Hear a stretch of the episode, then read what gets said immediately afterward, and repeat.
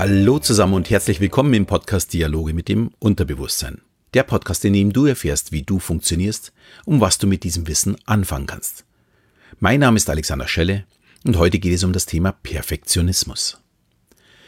Das ist heute ein Wunschthema und zwar von Marlena aus Polen. Sie schrieb mir über Instagram, dass mein Podcast auch in Polen gehört wird und dass sie sich eben freuen würde, wenn ich eine Folge über Perfektionismus machen würde. Natürlich sehr, sehr gerne, Marlena. Und natürlich auch ganz liebe Grüße auch an alle anderen Hörer aus Polen. Mich freut es, solche Nachrichten zu bekommen und finde in dem Fall auch ziemlich interessant. Per Mail bekomme ich nur ab und zu mal eine Rückmeldung. Dagegen Instagram scheint persönlicher zu sein und da trauen sich mehr mich anzuschreiben. Ja, was mich wirklich sehr freut. Mein nächstes Thema geht nämlich auch äh, auf einen Wunsch einer jungen Dame zurück. Martha hätte gerne eine Hypnose zur Steigerung der Motivation zum Lernen.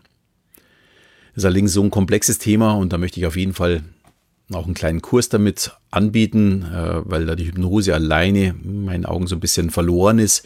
Und daher dauert es einfach noch ein paar Tage. Aber ich bin dran und auch, ja, Martha bekommt natürlich ihren Wunsch erfüllt.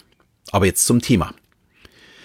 Ich hatte vor zwei Wochen ein lustiges Bild gepostet mit einer Mauer. Sie war, ja, sagen wir mal, sehr wild zusammengesetzt. So stellen wir uns zumindest normalerweise keine Mauer vor.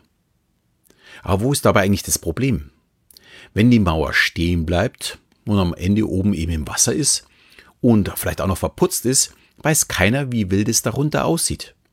Muss denn wirklich jeder Stein auf den Millimeter genau ausgerichtet sein? Oder ist es eben nur ja, so ein Wahn nach Gleichmäßigkeit bei uns? Klar ist jetzt die Mauer vielleicht ein Extrem, da würde selbst ein Nicht-Perfektionist im ersten Moment den Kopf schütteln.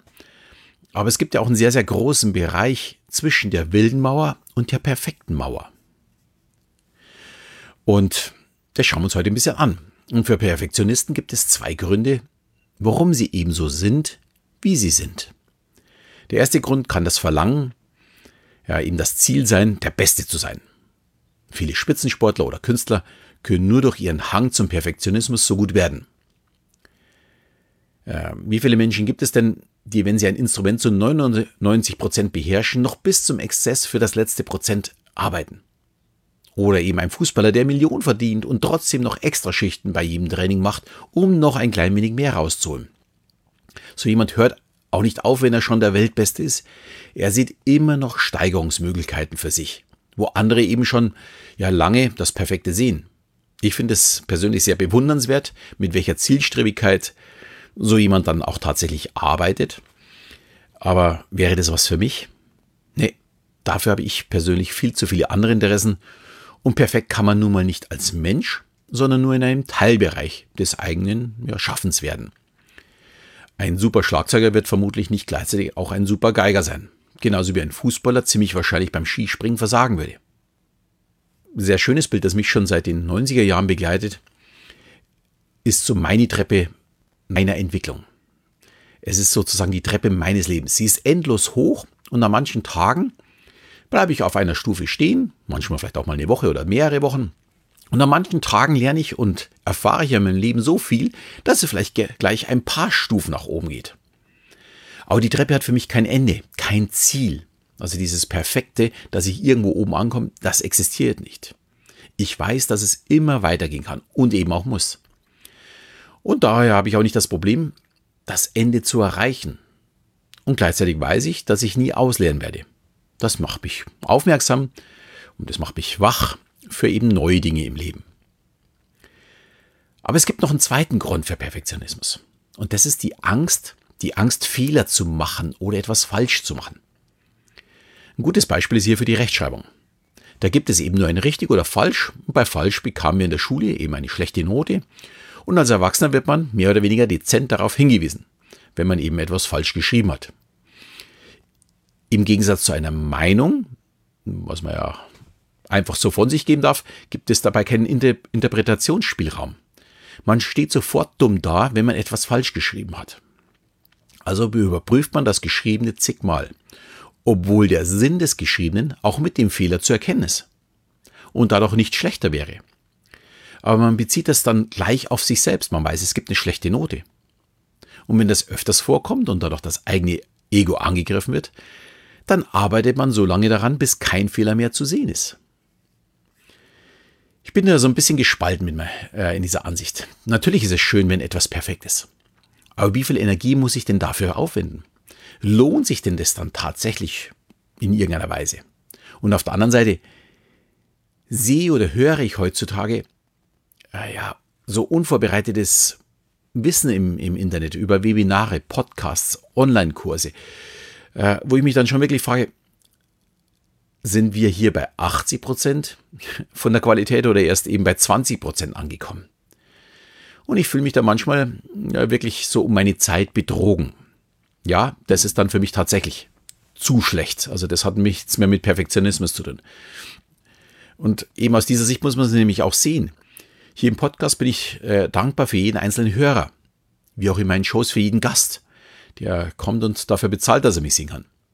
Und dafür möchte ich natürlich mein Bestes geben. Aber das ist noch lange nicht perfekt. Und die meisten meiner Themen könnte ich mit ein paar Stichwörtern, die ich mir vielleicht vorher zusammenschreibe, erzählen. Aber das Ergebnis ist dann bei mir, muss nicht auf andere zutreffen, dass ich vom Hundertsten ins Tausendste komme. Die einzelnen Folgen mindestens doppelt so lang dauern und der Inhalt bei weit nicht so präzise ist. Also dann wäre halt so eine Folge nicht 15 Minuten, sondern eben gleich eine halbe Stunde. Und ich schreibe mir wirklich jede Folge zusammen und versuche möglichst beim Thema bleibend die Inhalte aufzuarbeiten. Ohne diesen vielen leeren Blabla. Natürlich weiche ich auch ein bisschen ab, aber das gehört auch ein bisschen dazu, weil es soll ja persönlich sein. Dafür bin ich aber für meine kurzen Folgen auch immer ja, gut drei bis vier Stunden beschäftigt, jede Woche. Und alles andere wäre für mich beleidigend gegenüber meinen Hörern. So viel seid ihr mir nämlich auch tatsächlich wert. Was anderes ist natürlich, wenn jemand die Themen nicht interessieren oder er mich unsympathisch findet, meine Stimme nicht mag und so weiter. Das ist alles für mich okay. Also so jemand braucht auch meinen Podcast nicht hören, aber jemand, der meine Stimme gerne hört oder mich mag, für den möchte ich zumindest mein Bestes geben. Und das Beste aus sich selbst rausholen ist für mich guter, positiver Perfektionismus. Den eigenen Ansprüchen gerecht zu werden. Schlechter Perfektionismus wäre, wenn ich mein Tun nur an den anderen ausrichte. Nochmal auf die Mauer zurückkommen. Wenn diese Mauer meinen Ansprüchen genügt und ich damit leben kann, ist alles gut für mich. Die Mauer ist in dem Fall dann auch perfekt für mich. Ich baue keine Mauer für einen anderen. Also, ich weiß nicht, vielleicht war die auch für jemand anders, dann ist sie natürlich nicht so gut, aber wenn ich sie für mich baue, dann ist es so, wie ich sie baue, perfekt. Wenn ich also nur danach strebe, den Beifall von anderen zu bekommen, dann ist das negativ ausgerichteter Perfektionismus. Ich werde damit auch nie glücklich werden. Der Blick auf sich selbst sollte im Vordergrund stehen. Natürlich freue ich mich über Feedback oder 5-Sterne-Bewertung für meinen Podcast oder auch für meine Shows. Aber es ist nicht mein primäres Ziel, die Bewertungen zu bekommen, sondern es ist mein Ziel, mein Bestes zu geben. Dass das dann im Anschluss anderen gefällt, ist natürlich sehr, sehr erfreulich und ich weiß, ich bin auf dem richtigen Weg. Ich kann mich weiterentwickeln.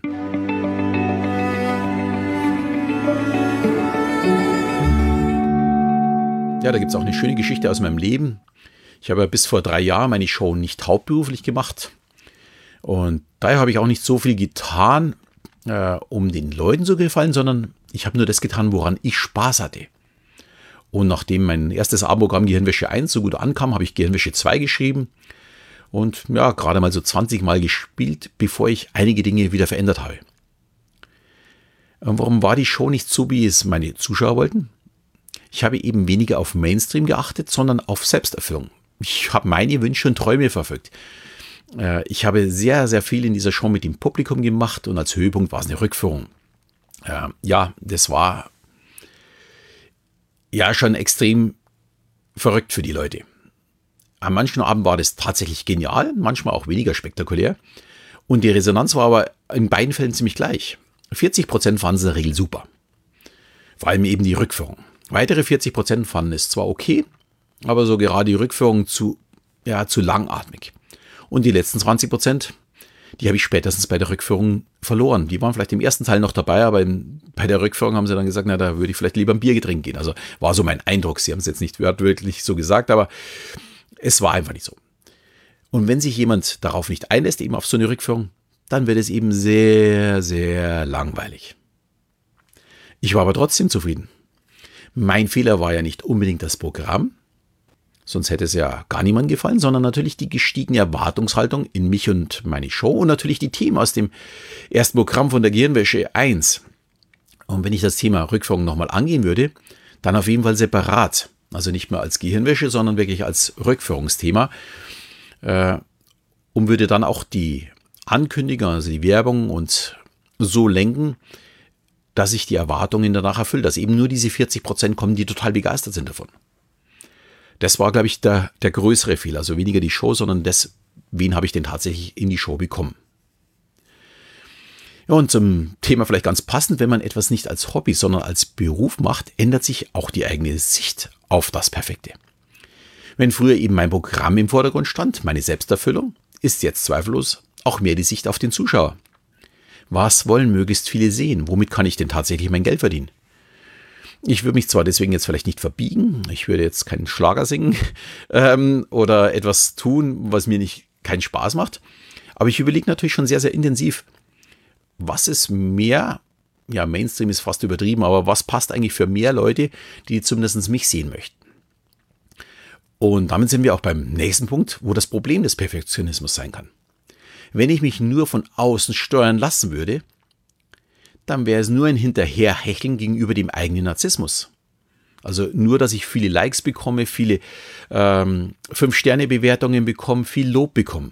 Aber ist denn das tatsächlich das Ziel des Lebens, dass ich von anderen geliebt werden möchte? Und vielleicht dadurch sogar meine eigene Identität hergebe? Und dazu zählen auch die Selbstoptimierer, die mit Botox oder Silikon an ihrem Körper arbeiten. Warum machen sie das? Sie möchten anderen gefallen, sie möchten perfekt sein. Aber auch wenn sie sagen, dass sie es für sich selbst machen, ich habe die Befürchtung, sie tun es vor allem, um es für andere perfekt zu machen, weil sie bei sich Schwachpunkte sehen.